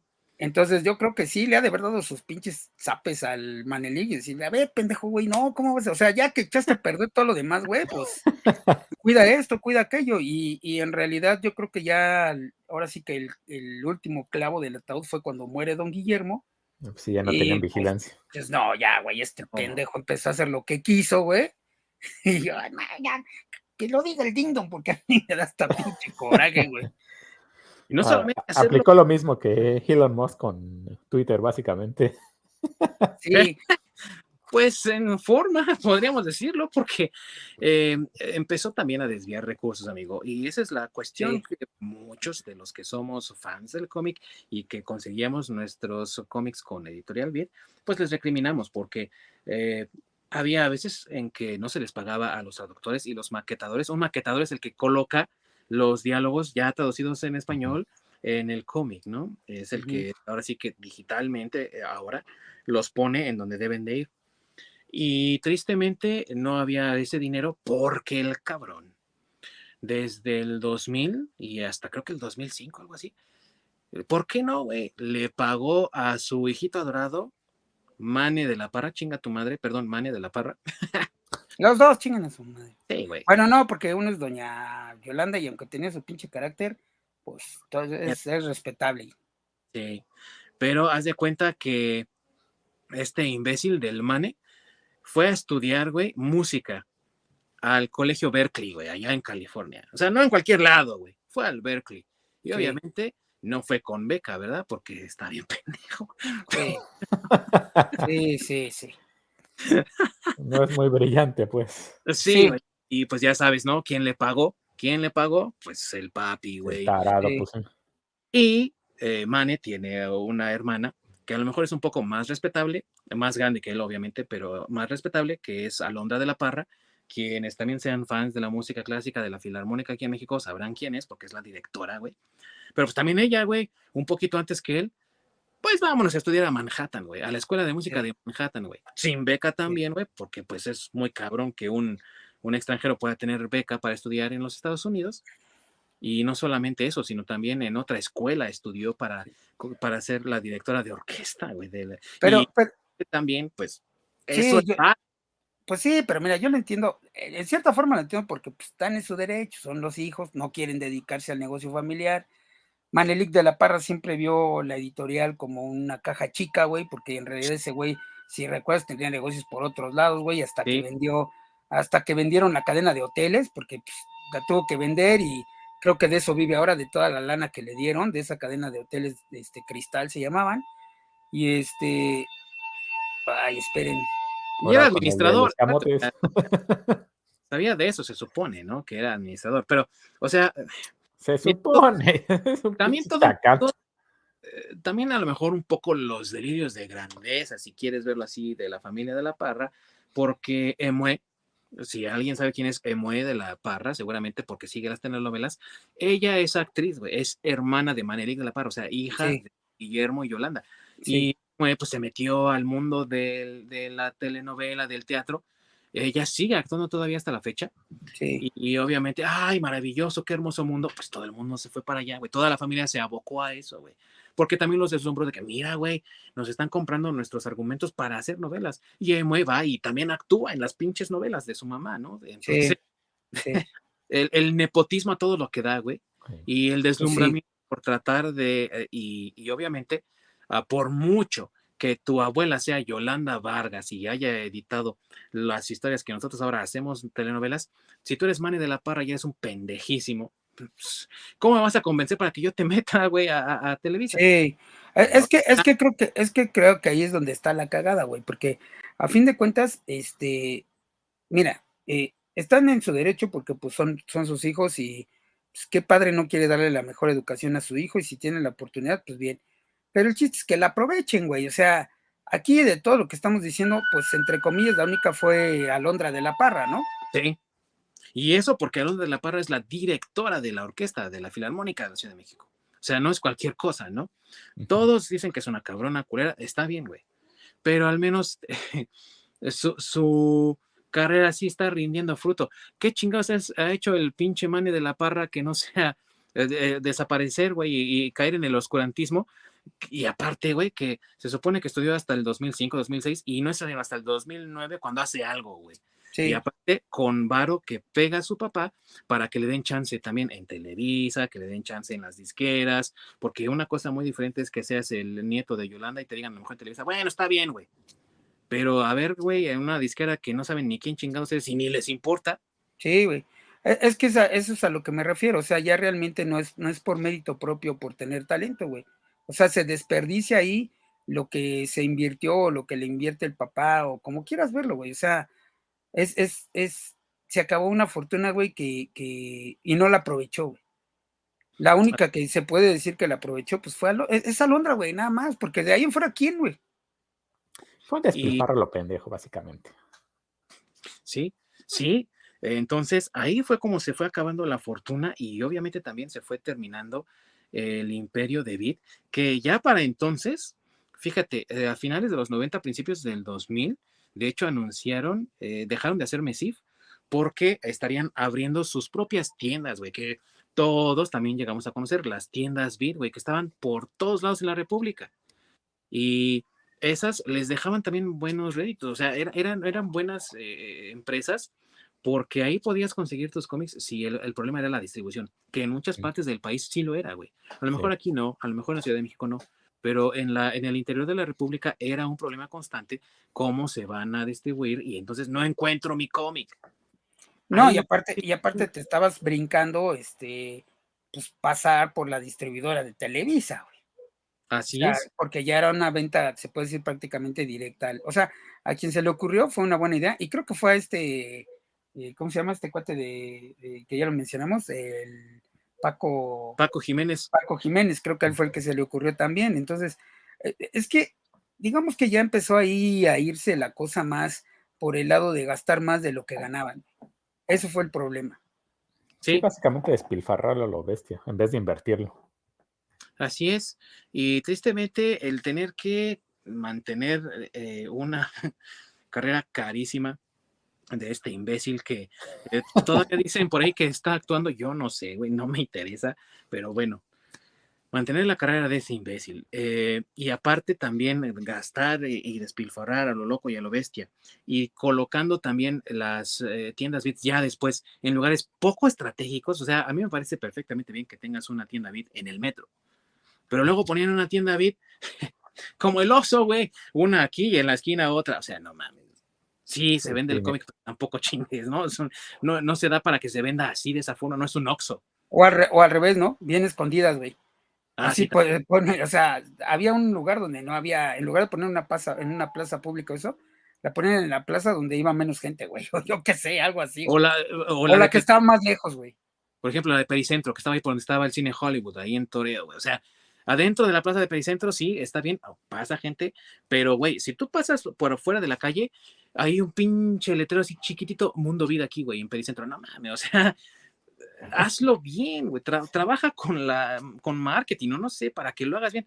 El caso es que también eso pues les genera pérdidas de dinero. Entonces, mantener una carrera de huevones, eh, tratar de mantener estos negocios porque los abres así sin discreción, sin un estudio de mercado concreto ni nada, lo bestia y luego no las abres donde sí puede, puede pegar, pues les dio en el traste también eventualmente. O sea, a partir de 2005, que es cuando empezamos a ver también menos tiendas Beat, aunque no de forma drástica y dramática, pero sí se nota, es cuando empieza a ir en picada esto y también donde pierden los derechos de Marvel porque se supone, dice la leyenda urbana, quién sabe si sea verdad o no, pero dice la leyenda urbana, que estos cabrones estaban vendiendo las licencias por debajo del agua a alguien más sin haber primero consultado con Marvel, ya no vamos a seguir la licencia, güey. Entonces, estaban, me parece que haciendo un, un chanchullo de distribución en Sudamérica, en Latinoamérica, y los cachó Marvel y les dijo, pues ahora te quedas sin licencia, güey. Y, lo cual tampoco suena descabellado, ¿eh? Por cómo despilfarran el dinero, pues sí, y de usureros.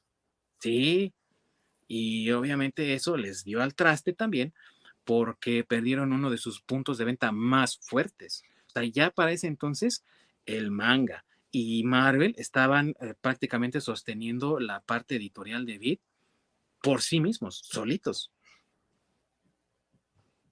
Sí, y aparte de toda la bronca que ya traían con empleados, porque también ya no les pagaba, o sea, ya todo lo que implica una empresa cuando está dando señales de que se va a morir, güey. Sí, así es. Entonces, ya nada más era cuestión de tiempo.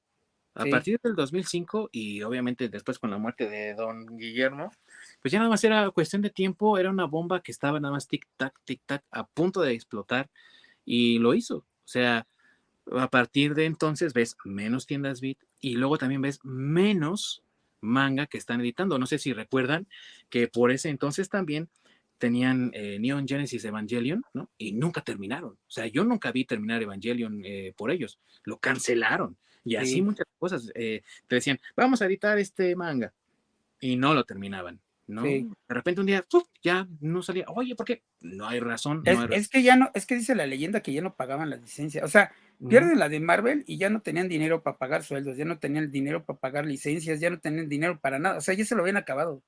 Entonces ya no tenían forma ellos de recuperar todo eso que, que tenían. Incluso ya si te acuerdas al último, pues ya cuando fue lo de las tiendas este, Vid, pues al último ya fue como ahorita lo que pasó con, con Televisa todo a rematar, güey, a cerrar la tienda y a rematar todos los saldos, güey. Fue lo último que quedó tristemente de Lo último que quedó fue DC, ¿no? Creo que Batman y Superman ya fue lo las patadas de ahogado. No, en, realidad, no, en realidad ya no tenían la licencia. O sea. Ya no, hasta el 2011 ya no la tenía. No, ya lo último. La perdieron. Ajá, la perdieron. Las tiendas Bit seguían hasta el 2012. Y como dice todo ese año de 2011 a 2012, lo único que vendían las tiendas Bit era el saldo que quedaba. Ya no había nuevos cómics, ya no había nuevas eh, ediciones, no había nada. Nada, absolutamente nada. Y, mira, tristemente porque, bueno, quién sabe cómo habrá estado ya el, pedo financiero, pero pudieron haber rescatado el cómic nacional que fue con lo que empezaron. Pero es que, es que no sé, creo que ya habían perdido imprentas, ya habían perdido un chorro de cosas. Y en México, creo que la última que quedó estaba en Monterrey, güey, la última tienda. O sea, ya era eh, la última tienda, así como dicen, el último blockbuster, pues así era. La última tienda ya nada más estaba, ni siquiera estaba aquí en, en la Ciudad de México, donde empezó la editorial, ¿no? Sí, es lo desafortunado cuando personas que no están familiarizadas con el medio, no están dedicadas al medio, quieren venir a meter mano. Entonces, pues sí, todo termina yendo por un carajo. Y se cumple nuevamente ese adagio, ¿no? De que abuelo millonario, padre rico, hijo pobre, ¿no? O, hijo pobre. O sea, sí, los eh, de la parra, ahorita los, el Manelik y la Alondra no son pobres, mm, en ninguna extensión de la palabra, pero no tienen ni el alcance ni la fortuna de doña Yolanda y don Guillermo. Para nada. O sea, se la acabaron. Todo lo que ellos construyeron en una década. Lo acabaron. Sí, sí, sí. no, solo eso, destruyeron un legado. Sí. Sí, y, de hecho, este, o sea, lo, lo, bueno, todo esto que estamos platicando de que no tenían el dinero y eso prácticamente es una leyenda, porque en realidad no, no ha habido una explicación hasta la fecha de por qué cerraron. O sea, todo eso que estamos platicando somos como la gente que, que sabíamos de alguna forma qué es lo que estaba pasando dentro del editorial por rumores, por pláticas, por entrevistas, pero en realidad que haya salido una explicación oficial que haya dicho este, la gente de Vid, ah, pues es que eh, nuestra editorial tronó porque X circunstancia, güey, eso no existe, no. existe. Y, como dijo Ding Dong, las últimas que cerró, la última que cerró fue, bueno, en Ciudad de México lo más chistoso es que la última que cerró fue la del metro, del metro Cuauhtémoc, pues. Sí, fue la última que cerró en México, aquí en, la capital, se puede decir. Y después de esa cerró la de Monterrey, o sea, fueron las últimas dos que quedaron. Y ahorita, ahorita, ahorita digo, si quieren ver algo, pues el que está intentando regresar, bueno, Manelik de la Parra está intentando regresar, otra vez con Memín Pinguín, Lágrimas, Risas de Amor, pero ahora están licenciados bajo el nombre de Manelik de la Parra y son, eh, se llama eh, editorial, editorial, Man Editorial o algo así se llama. Y que ya no son ni siquiera eh, constantes con ello, porque lo intentaron, creo que en el 2015, ¿no? Algo así, fue su última edición y no volvió a salir nada. O sea, no, sí, en el 2017 sacaron ah. El pecado de Oyuki otra vez, pero, o sea, ni siquiera con los números completos, o sea, no toda la serie, una parte y pum, otra vez para abajo. ¿Y quién, pues quién se enteró? Nadie, güey, porque no, no, le dan el empuje ni la distribución como antes. Pues porque no la tienen. Exacto. pues es que también ya cuando lo dejas morir, volverlo a hacer crecer, ellos no tienen ni el poder ni la visión que tuvieron Yolanda. Entonces, es muy complicado que puedan revivir algo que ellos terminaron enterrando. y aparte ni el ingenio ni la creatividad, aunque eso crea el Manelik de la Parra en su mente, que él es tan ingenioso como su mamá y tan audaz como su papá, pues no, güey. Nada que ver. Entonces, pues ya es triste que haya terminado una, una editorial así que generó tanto cariño entre la gente de los, de los cómics, porque la gente que leíamos cómics en español en esa época y que comprábamos los, los cómics este, eh, eh, de, de, Vid, este, pues sí fue, se puede decir que fue doloroso que se, que se fueran, eh, para empezar por ese lado, y todavía para la gente que es más grande, como por ejemplo este, yo o mis papás, pues que se perdieran los, fueron los últimos vestigios del cómic mexicano. Porque ahí en, en, Editorial Vida, antes de que llegara Manelí, corría a todos los editores y a toda la gente que hacía cómic mexicano, había cosas buenas, hechas en México, y que tenían buenas historias y que pudieron haber llegado a ser tan grandes, yo creo que como los héroes gringos, güey, aquí en México, por lo menos. Y que sí lo eran, porque al menos en ventas no le pedían nada a los héroes norteamericanos y estaban hasta a la par en muchos casos, al punto de que, pues, por, por eso, incluso el cine extranjero como el de Turquía equiparaba, ¿no? A Calimán y al Santo y Spider-Man y Capitán América en una sola historia, ¿no? O algo así con sus respectivas libertades en licencias, ¿no? Pero vamos, eh, por algo hacían eso, porque los personajes mexicanos tenían cierta presencia no solo en nuestro país, sino también en el mundo. Y por algo es que existen, como ya lo dijeron anteriormente, ¿no? Rarotonga, la canción de, de Café Tacuba, por algo existió también la serie del Pantera, mal hecha como tú quieras, pero por algo es que le apostaron a ello y por algo es que hoy en día siguen haciendo el remake de Rubí hasta que se les canse las las manos de escribir la misma historia, güey, o sea, por algo. Y es el legado que desgraciadamente el nepotismo, el desinterés y la ignorancia acabaron por destruir. Así es. Y luego que entró la época, pues ya no tan chida, porque cabe destacar que quien aprovechó y compró las licencias porque vio que era negocio, pues fue Editorial Televisa. Televisa llevó a la rapiña. sí, sí, Sí, a Río Revuelto, pues ganancia de pescadores, ¿no? Y obviamente en el 2005 eh, pues, consiguen la de Televisa, digo, la de Marvel Televisa, y les va pero re bien porque editan no solamente Spider-Man, sino Fantastic Four y bueno, editan todo lo que produjera Marvel, ¿no?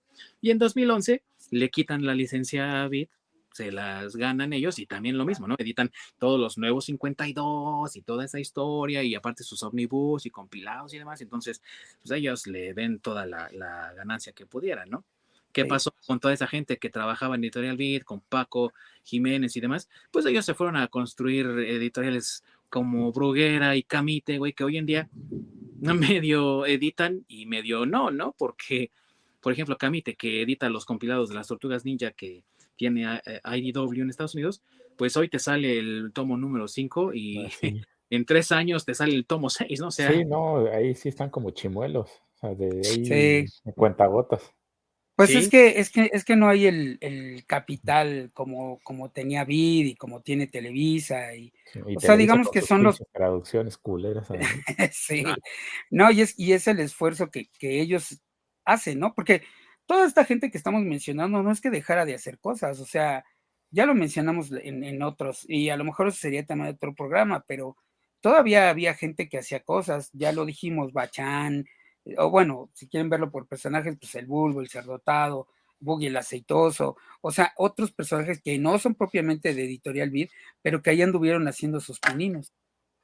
Y que en las convenciones también se les veía y uno los saludaba y estaba de ahí a gusto con ellos, ¿no? sí eran personalidades que ya uno llegaba a conocer eh, por el mundo underground y gracias a recomendaciones de gente de la Conque, del propio Luis Gantús, ¿no? Que empujaba a sus amigos, pues, el Edgar Clemen ya hizo otro cómic, córranle, ¿no? A, conseguirlo y demás.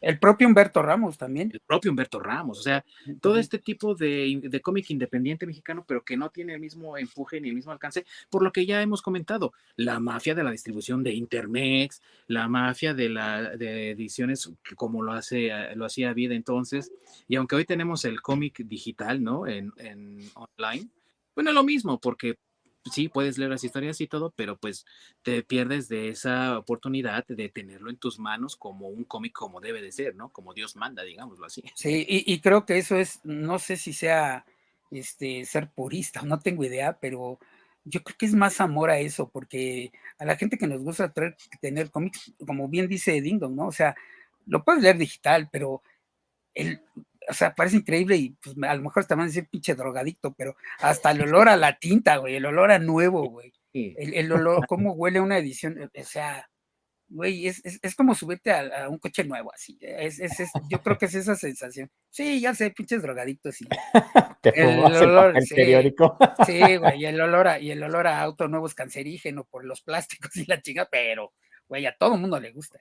Sí, ¿no? Y, y, ese sentimiento de pertenencia, ¿no? Por ejemplo, hoy en día, yo me acuerdo mucho de los videojuegos, ¿no? Cuando los comprabas y tenías tu cartucho físico y podías llevarte donde quieras, jugarlo cuando quisieras, se querías prestárselo a tu compa, vecino, lo que quisieras, lo prestabas a hoy en día, ¿no? De que toda esa parte que compras las cosas de manera digital, que básicamente no la estás comprando, sino rentando.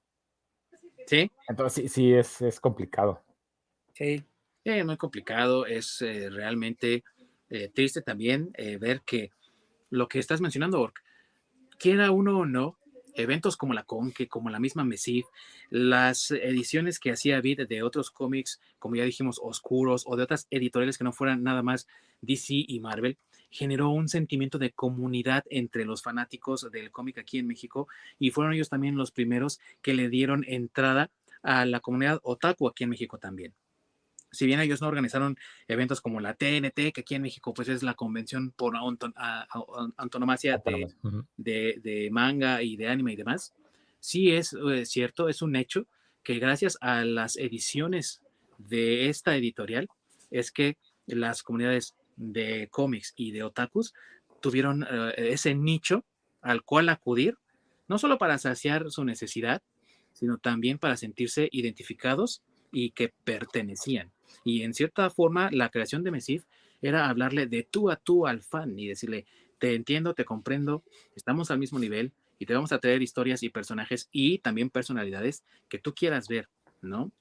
Y eso es algo que hoy se ha tratado de mantener con otros eventos como la mole y demás, pero pues no es lo mismo porque pues ya hoy en día también se le ha visto al cómic más como un eh, negocio sano y de, bajo costo como todo un número, todo número es de colección, güey. Entonces, todo número te va a salir un ojo de la pinche cara, ¿no? Entonces, tristemente con Bit también, pues fueron los mejores años de, del cómic en México y pues ahora estamos, digamos, en una era oscura, ¿no? A ver qué pasa. Sí, bueno, no tan oscura porque pues ahorita se supone que Panini está haciendo sus esfuerzos por, eh, digo, creo que Panini el, problema que tiene es la distribución. Este, digo, aquí afortunadamente pues hay una, una tienda cerca, pero si tú vas a un puesto de revistas, pues ya no los encuentras. Si vas a Sambors ya no los encuentras, según yo. Eh, hay algunos que sí, pero no creo que los encuentres todos. O sea, sí, no más por sus tiendas Panini, como lo hacía Bitway también en algún momento, para brincarse la distribución de Intermex, porque también eso es otra cosa, ¿no? Al ellos perder una distribuidora, pues tenían que recurrir a Intermex y es otra pinche mafia de las editoriales, güey, de las publicaciones. Y pues tenían que desembolsar un buen varo y una opción para brincarse eso era las tiendas Bit. Pienso que Panini está tratando de hacer lo mismo, pero necesariamente tienes que contar con los distribuidores tradicionales porque aquí en México todavía no tenemos esa cultura de la tienda especializada como en otros países, como en el mismo Estados Unidos, como en Canadá. Necesitas del que vende periódicos para mover tu producto también. Sí, y que eso también en cierta forma es una mafia, ¿eh? O sea, porque también los distribuidores de periódicos y de, y de revistas, digo, discúlpenme, saludos a todos y gracias por venderme mis cómics, pero este sí es verdad que si ellos se ponen de acuerdo y no quieren distribuirte algo, no lo hacen, ¿eh? Sí, la unión de es cabrona. Sí, sí, sí, también tiene lo suyito, ¿eh? Tampoco son así como que unas blancas palomas. En fin, amigos, esta es la triste historia de la el alza y caída del imperio que fue Grupo Editorial Vid que hemos visto con otras tantas editoriales, no dejaremos de ver esto, siempre estará ocurriendo, pero pues es importante hablar de ello y también tratar de aprender para no cometer los mismos errores en el futuro, ¿no? Exactamente, no dejar que pelmazos metan las manos donde no de... Así es, mi querido, lo has dicho perfectamente bien. Sí, y sabes qué es lo más triste que eh, para poder ser, digo, tener una distribución de un cómic es bien complicado. O sea, yo sé que hay gente muy ingeniosa que hace cómics, incluso yo algunos que no he leído, que he visto trabajos en TikTok y eso, imágenes, eso, gente muy talentosa, pero eh, eh, a mí luego eso me da tristeza que haya gente tan talentosa y no tenga un mercado, güey, o sea, no tiene un, un lugar, una editorial, un, un, inversionista, un alguien, güey, que les ayude a que eso, a eso, este, que eso crezca tristemente. Sí, no, pues al contrario, ¿no? Están viendo cuánto les pueden sangrar. No, eh, ni eso, güey. O sea, ya ni, hay, hay cómics, historias muy padres. Yo he leído una que otra y he leído varias, bueno, he escuchado de varias y he leído fragmentos que encuentro por ahí por allá. De historias sobre todo basado en la mitología azteca o maya y cosas así. Está muy de moda eso, por decirlo. Pero, o sea, es, es casi como distribuir tu cómic por internet, ¿sabes? Como, como un cantante o alguien que hace algo en una canción y lo sube en YouTube, güey, a ver si pega. Y, desafortunadamente, pues el, un cómic o algo así no, no es lo mismo, güey. No, no, no hemos llegado a ese nivel, por lo menos aquí en México. Y, y es una lástima, porque te digo no es complicado. Sí, y hay cosas muy buenas, muy buenas, o gente con mucho ingenio. Sí, pero, es que también el, un gran problema es de que vas a una editorial o vas a una distribuidora algo así y te dice, ok, pero pues cállate con una lana. Oye, güey, pero pues ¿de dónde la saco, no? Sí, sí, es que eso es lo que te digo, nadie le quiere invertir, güey. Porque no es un mercado seguro, no quiere decir que porque tú inviertas ya ese cómic va a vender millones de, números. Es cierto. Es, en fin, hay que ver qué es lo que depara el futuro, pero pues hay que pensar positivamente esperando que eh, pinte bien para creadores, para fanáticos, para eh, editoriales y demás, porque pues es nuestro, nuestro, bien dijo, masacre nuestra droga, ¿no? Nuestro vicio. Sí, sí, sí, sí, es verdad.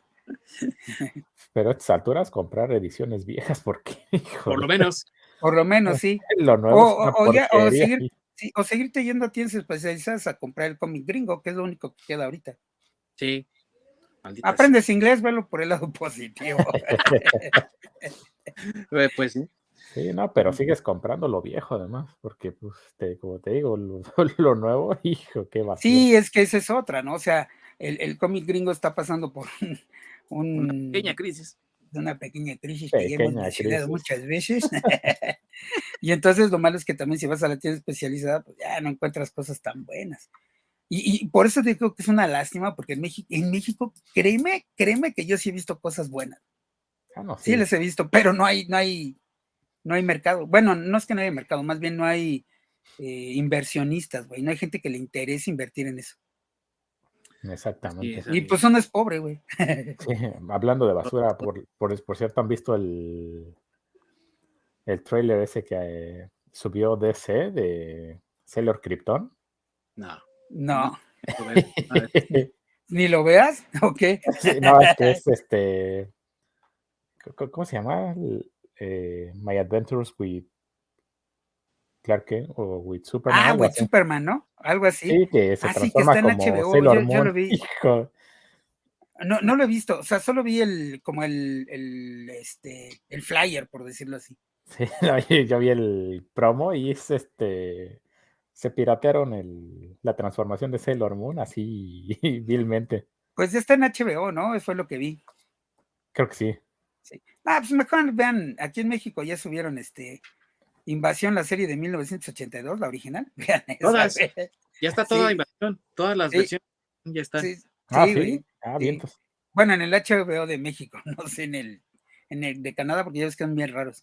Sí, es que acá no existe HBO, entonces. bueno, pero yo puedo verlo. ¿Ves?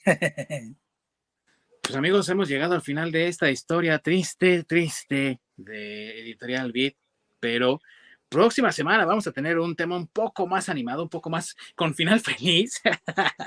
Sí. Porque a hablar de los héroes de acción, y no de cualquier héroe de acción, sino del héroe de acción de los años 90. Ya saben, ese héroe representado por las figuras como Jean-Claude Van Damme, como eh, Sylvester Stallone, Arnold Schwarzenegger, y también, de cierta forma, ¿por qué no decirlo? Aunque un poquito menos, de eh, Steven Seagal, ¿no? Eh, tenemos ahí a Bruce Willis también, o sea, toda esta playa de, de, héroes de acción, así machos, machorros que derrochan testosterona nada más con una mirada, ¿no?